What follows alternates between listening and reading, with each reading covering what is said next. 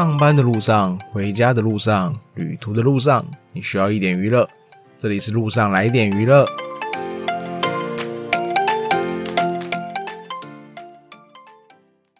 Hello，最近 Netflix 有出了蛮多那个 Netflix 自己独占电影，不知道各位有没有看过？有些真的蛮不好看的。我在这边建议各位，卡特绝对不要去看，他硬嘎了很多特效，然后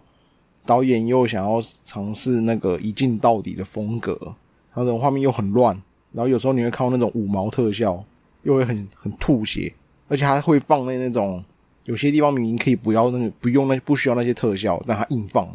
然后那个特效又很糟糕，然后你不知道他到底要干嘛。卡特真的是绝对不要去看，你看了真的会后悔。我先在这边跟大家警告哈。然后看到这集的主题啊，应该知道我要讲什么吧？然后这部是我最近上网去搜那个韩剧推荐看到的，因为 Netflix 好像最近韩剧我觉得有一点少吧，感觉跟其他相比的话。我说蛮懒的，就是只在 Netflix 上翻啊。然后真的最近有点想看一下其他韩剧的时候，才去看那个。有些人会有那个推荐啊，他就会把他所有看过的列列出来，然后打个评分，然后也会稍微给个介绍，然后我就去那边找。然后后来找到这一部，然后看到我觉得其实我觉得还不错啦。但是我找到这部，我在我知道这一部的时间大概是今年的六月，但是他这一部其实。是今年的年初就放了，所以我不知道什么我从到尾我都没有看到有人有没有有人推荐过这部，因为我加一些那个 Facebook 的那种推荐韩剧的粉丝专业啊，也都没有在讲到这部。我不知道是我漏看怎样，反正我真的是没有看过有人推荐。然后一开始我决定我要看这部的时候，想说我去找一下那个哪边可以看，然后就看到哎，怎么会有两种风两种格式，一种是八级的，一种是十六级的。然后后来才认真去查一下，才发现哦，它分了两季。然后分的原因是因为那个它刚好卡到那个二零二二年的那个冬季奥林匹克运动会，所以它第一季的播放时间是在二零二二的一月七号到一月二十九号。然后接下来第二季是从二月二十六号到三月二十五号。感觉没有人推荐的原因是另外一个可能性，就是他那个时间同时段有二五二一，然后也有那个气象厅的人们。还有那个 Bad and Crazy，呃，我觉得 Tracer 它的主角群的讨论程度没有那么多。然后你像二五二一啊，都有什么气象厅的嘛，他们的主角啊，其实都蛮有话题性的。所以我觉得这应该是没有人在宣传的原因吧，没有看到有很火热的宣传呐。但我觉得看到你看完这一部，我觉得是也不会算后悔啦，就是我觉得还蛮值得看的啊。然后维基百科的剧情介绍是说，他是讲说这部是对于某些人来说，国税厅是一个比法官和检察官更可怕的地方。然后故事追随着一名滚进税收五局，然后税收五局在里面又成为垃圾场的一个恶棍，以不择手段的活跃表现而展开一出心惊动魄的追捕动作剧。然后这部其实我觉得跟金科长很像，不知道大家有没有看过？它一样是跟那个财务有相关的。但金科长可能有添加一些搞笑的成分，然后再加上金科长他是局限于一个集团里面的财务部的故事，所以我觉得整体复仇的爽感，我觉得没有吹蛇那么强。但主要还是他添加那些搞笑啦，所以我觉得看吹蛇的话，他一直不断的算计别人，然后复仇的这部分，我觉得真的是蛮爽感是蛮蛮强的啊，所以我觉得是蛮值得去看的啊。然后当初我想看这这部的原因，是因为它有介绍，感觉是个复仇剧。然后想说最近有段时间没看这种剧了，然后再加上看到有那个任时完跟那个孙贤周有出演。然后我第一次看那个任时完是在那个卫生看到的啊，那次觉得演的还不错，而且我觉得卫生蛮好的，蛮好看的，大家也可以去看看。然后所以看到他演主角，我觉得好像可以来看看。然后孙贤周，我觉得有看韩剧的人大概就知道，他很常演配角，是个很资深的演员。就算你不知道他，你如果现在不知道他，你稍微去查一下，看到他的脸，那你只要有在看韩剧的人，基本上应该都会看过啦。我觉得大概八十趴到九十五趴了吧，都有一定看过啦，不可能不可能没看过啦。主要角色有四位，那我我只大稍微介绍一下主要角色。然后第一位是由那个任时完所饰演的黄东柱，然后他的前职是检查大企业贿赂的优秀会计师，他就是专门去做贿赂、帮忙贿赂，然后帮忙处理账簿的那个会计师。然后他获得了金钱和成功，他后来就去辞去了他的那个职位，然后成为了一个国税厅的调查官，然后担任税收五局的组长。然后第二位是由高我心所饰演的徐慧英，他是税收五局的调查官，他是无论什么都能正面突破，拥有与众不同的行动力，然后以卓越的直觉和调查能力为基础，比任何的人都积极带领团队。第三位是由孙贤洲所饰演的任泰俊，国税厅的二号人物，担任中央地方国税厅的厅长，他不断为了占有更高的权力和奋斗，透过腐败和非法行为而获得成功。同时保持自大的态度。然后第四位是由蒲永宇所饰演的吴英，税收五局科长，曾经是税收局的王牌人物，但现在以代工态度处事。虽然他与滚进国税厅的组长黄东柱曾经发生过冲突，但之后以此为契机，将经历意外的变化。然后这边都是那个维基百科所给的角色介绍。啊 然后，所以一开始其实我只是给这个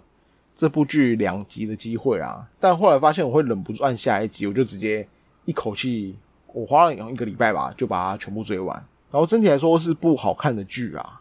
但我觉得它有一点点的缺点在，就是它的那个，它可能想整部戏原本它的构图比较庞大，然后导致它可能要塞到十六集的时候，会变成是他必须去做一些取舍。哦，这是一点可惜的地方，因为那些取舍的地方会有时候会让人觉得很好奇，到底他的故事是什么。接着就有可能会剧透啦，然后在这边先稍微做个警告哈，然后让我们来好好聊一下这部的剧情吧。然后这部剧的主轴啊，它是由主角黄东柱的父亲黄泽明交通事故发生意外，然后黄泽明是由朴浩山所饰演，然后朴浩山也是蛮常出现的配角啊。我第一次看到他的时候是在那个机智的监狱生活。回到我们回到剧情，黄泽明发生事故的同时，他正在被国税局给调查。当时国税局的调查成员有徐慧英，也就是我们刚才第二个主角。所以那个案件因为被调查的人已死亡，案件就停下来了。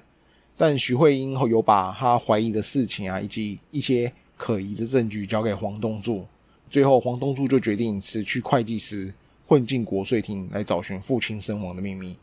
刚才讲的这一段，它其实就是本部剧从头到从头贯穿到尾的主轴。然后接下来我想讲一下，就是这部剧会让它整个东西提升的，应该是它整部剧的支线，其实是穿插着主线。然后所以我觉得一部好的剧就是要让支线跟主线其实有相关的。然后它主要它第一条支线啊，其实就是它剧里面有一个很庞大的集团。叫做 PQ 集团，因为他们想要赚钱，所以他们想要一些小公司，让他们有他们拥有重要的专利，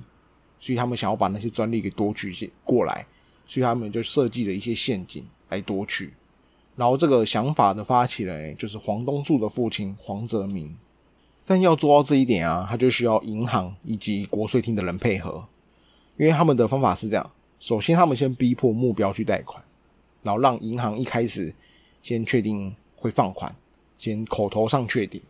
但等到时间越来越接近的时候，才告知他无法贷款。想要借钱的人啊，他其实是有时间的压力，他就是已经走投无路，最后就只能宣告破产。那个 P 股集团就可以偷偷把他们的专利给拿走。你会想说，为什么需要国税厅的人配合？是因为国税厅的人会去查这种突然破产的公司，他想要确认是不是有不法的。事项或是或恶意破产，所以勾结国税厅会让他们不要太详细的去细查，然后想要让他们草草了事，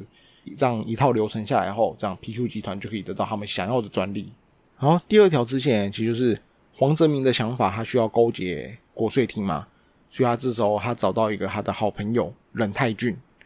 也就是整部戏的魔王大魔王，他就诱惑他一起加入这个组织，但。最后，因为害死人的黄泽明，因为黄泽明他把人给害死了，所以他就有点心理上的压力，然后加上他不想要让他的儿子黄东柱看不起他，所以他就不打算再这样下去。最后扛了一些责任，进入监狱后从 PQ 集团离开。但是因为他有把他以前干的坏事都留了记录，导致最后被任太俊给间接害死。然后第三条支线是科长吴英，吴英以前也是任太俊底下的一位精英，但他因为他不想要成为国税局那些收贿赂的乐色，被排除在外。然后刚刚有讲到 PQ 集团会设计陷害嘛？当时有一家人受不了而烧炭自杀，也就是徐慧英的家人。然后最终被科长吴英给救下来。然后也因为吴英就是正在查徐慧英父亲的公司是不是恶意破产的人的调查人，所以吴英也因为快发现真相，并不打算一起堕落，所以最后扛了黑锅。然后并且他觉得。害死那个徐慧英家人是他的错，所以他有一些内疚，所以最后他就到了税收舞厅，然后成为一个没有生活目标的人。然后第四条支线是 PQ 集团，他有一位总裁，呃，就是董事长，有一位私生子叫做刘荣生，他早年在日本，后来才被带回来韩国，但被当时还是 PQ 集团的黄泽明留了一个心眼，所以有拿到他的把柄。然后，因为他想要确保以后他不会出事情，而这个证据也就是任太俊最后想要的东西，然后也是最后黄东柱去拿来去破坏他们的计谋的一个最重要的证据。黄泽明死后，任泰俊跟刘荣生就合作一起想要来夺取 PQ 集团，所以最后被黄东柱给破坏了。然后这四条支线算是比较重要的啊，但是还还也有蛮多支线的，然后所以他这样他全部都是沿着主轴去。去来做叙述的，所以我觉得是蛮值得看的。你会觉得哦，怎么到头来都是有相关的？然后这边大家同整一个懒人包哈，那其实是黄泽明先诱惑任泰俊，然后害死了徐慧英的家人，然后导致吴英背黑锅，然后黄泽明入监金盆洗手，任太俊想要龙刘龙生的把柄，然后杀害了黄泽明，间接杀害了黄泽明。然后黄东柱找寻了真相，然后寻找伙伴，然后最后发现了真相后，打倒大魔王任太俊，这就是吹蛇的懒人包，我帮大家统整好了。它其实里面有一些什么，比如说仁泰俊底下有一大堆一起作恶的伙伴，然后黄东柱就一个一个除掉，然后这个过程我觉得都蛮好看的啊，蛮有爽感的，所以我觉得蛮建议大家去看的。所以整体来说，其实这部剧也没有一个所谓的正义或是邪恶吧，因为到头来其实都是黄泽明自己的错所衍生的一些事情。所以这部剧其实比较像是黄东柱他爸爸入监嘛，然后是因为被国税厅查，然后他就觉得为你为什么会因为这种那么简单的事情，你干嘛不就去做这些事情？所以他很不谅解他爸爸。所以他后来他爸爸过世后，他才发现，其实有些东西的话还是需要循规蹈矩的。就像是你身为国税厅的人，你就是不能做这些坏事，因为一旦你们开了这个口，那事情就只会越来越严重。所以整部剧比较像是黄东柱让国税厅找回他们原本正轨的一个剧，它的内涵的主轴，我觉得应该是这个。然后这边稍微讲一下，我觉得不满意或觉得奇怪的地方哦。节目它一开始是是从黄东柱开始打算找寻真相，然后成为公务人员这边开始切入，但重点是这一段距离整个剧本的主轴的起点，黄东柱进入国税厅的五科的这个时间点，其实有一段时间的，但不知道什么这边还是有一段剧情，然后但这段其实我觉得好像。严格讲说，其实是不重要的，但不知道什么第一集，然后就叙述了这一段，所以我觉得第一集可能真的要稍微熬过去一下。有些人如果你很喜欢追究细节的话，你可能会有一点觉得这部戏在干嘛，所以我觉得你可能要先跳，就是也不是跳过啊，应该说你要稍微先略过，然后往后看。因为我觉得他在这边很奇怪，不知道为什么要这样子演。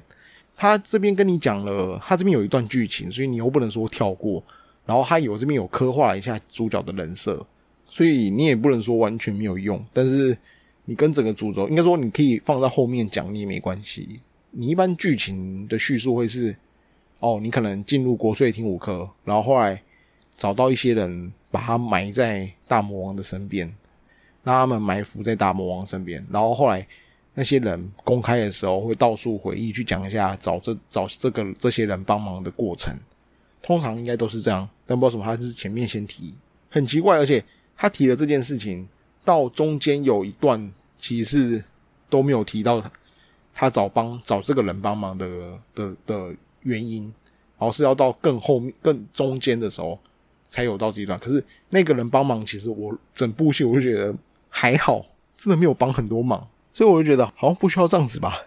还有一开始画面也有带到刘龙生有找到当时还是会计的黄东柱，然后让黄东柱吃了一些亏。然后这部分我觉得好像也没有后来也没有详细的讲，所以我真的觉得应该是他的剧情真的太多了。所以他把这些做了一些取舍，因为严格讲，这些也真的不重要啦。跟我觉得一个蛮可惜的一个角色是大魔王任太俊的儿子任道勋，他其实也有戏份，然后他也是在国税厅的人，最后有帮忙黄东柱，然后找到自己父亲犯罪的证据。可这个角色我觉得戏份其实蛮不少，应该说不少，但好像也没有好好刻画这个角色，我觉得蛮可惜的。因为他严格讲起来，他不是他跟第一批的主角的的戏份没有到他们那么多，可是跟一些配角又是稍微多了一点。然后主要有可能，我觉得这个角色其实演的蛮好的啊，但角色描述的超少，我真的觉得蛮可惜的。然后总共也就十六集，然后可能我觉得编剧一开始真的是想放很多，然后后来集数的考虑取舍了一些。这部剧我给评分满分十分的话，我给七点五分，然后可能是。主角的身高有时候会让我一直出戏吧，所以顶多我也就给个八分吧。然后这个这个分数大概就是一个值得看，但你没有一定要看的一部数据。所以我觉得大家如果时间充裕的话，还是可以去点开来看。啊，你如果没有事无聊想找一部剧的话，我真的推荐去看看这一部。好，那这里是路上来点娱乐，我是阿辉，下期再见。